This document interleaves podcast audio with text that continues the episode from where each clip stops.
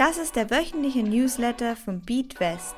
Unser Newsletter ist dein wöchentliches Marktupdate, welches dir erklärt, welche Ereignisse den Markt bewegt haben. In ganz einfacher Sprache und nur das Allerwichtigste zusammengefasst. So bist du immer up to date. Hier noch etwas zu BeatWest.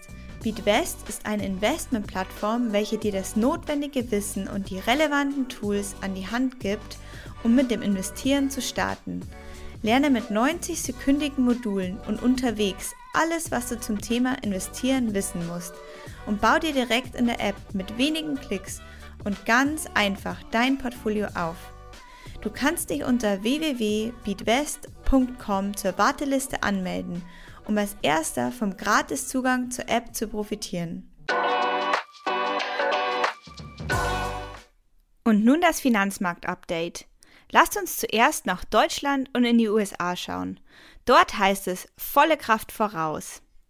Nach einem eher durchwachsenen Dezember präsentiert sich die Börse nun zum Jahresende von ihrer besten Seite und schaltet noch ein letztes Mal im Jahr 2021 in den Rallye-Modus.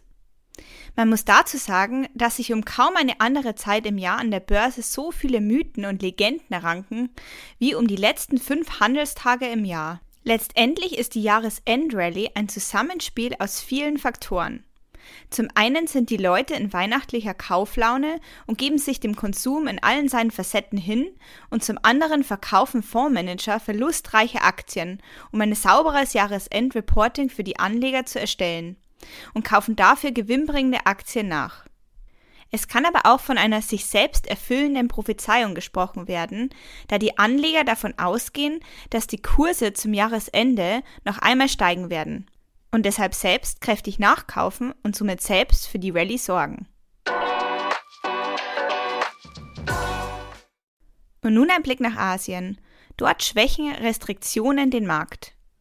In China gab es zum Wochenstart neue Beschränkungen für heimische Unternehmen, die einen Börsengang, einen sogenannten IPO, im Ausland anstreben. Der chinesische Staat hat Sorge, dass die Privatunternehmen zu mächtig werden und möchte deshalb unterbinden, dass ausländische Investoren das Wachstum dieser Unternehmen mit frischem Geld befeuern. Besonders betroffen sind Unternehmen, die in Branchen wie Telekommunikation, Bildung und Nachrichten ansässig sind da China diese Themenfelder bekannterweise stark überwacht. Der Markt reagierte deshalb mit getrübter Stimmung auf diese Meldung. Außerdem verloren die Glücksspiel- und Casino-Werte an der Börse in Hongkong stark. Vielleicht hast du auch schon mal von Macau gehört. Das ist eine autonome Region in der Nähe von China und Hongkong und wird oft auch als das Las Vegas von Asien bezeichnet. Aufgrund von steigender Corona-Zahlen und damit einhergehender Einreiserestriktionen kämpft das Casino Mekka derzeit mit sinkenden Umsätzen. Jetzt lass uns mal den ETF der Woche anschauen. Mit diesem ETF hast du die Möglichkeit, der Inflation einen Schritt voraus zu sein. Mit dem Core Commodities ETF investierst du in eine ganze breite Palette von Rohstoffen. Dabei sind beispielsweise Mais, Erdgas, Erdöl, Orangensaft oder Gold. Mit knapp 80 Prozent bilden Energie- und Agrarrohstoffe den größten Anteil dieses ETFs. Bestimmt hast du auch in den letzten Wochen und Monaten bereits mitbekommen, dass das Wort Inflation in aller Munde ist. Hierbei geht es darum, dass dein Geld an Wert verliert und du mit demselben Eurobetrag weniger Produkte einkaufen kannst, da die Preise steigen. Ein hoher Preistreiber sind hierbei Rohstoffe. Einfach gesagt, wenn du die Rohstoffpreise steigen siehst, so steigt auch die Inflationsrate. Möchtest du der Inflation also entgegenwirken, so kannst du über eine Investition in Energie- und Agrarrohstoffe nachdenken. Und jetzt zu unserem wöchentlichen Finanzwissen. Diese Woche geht es um thesaurierende und ausschüttende ETFs. Aber wo liegt bei thesaurierenden und ausschüttenden ETFs jetzt eigentlich der Unterschied? Bestimmt ist dir das Wort Dividende in den Nachrichten schon einmal begegnet.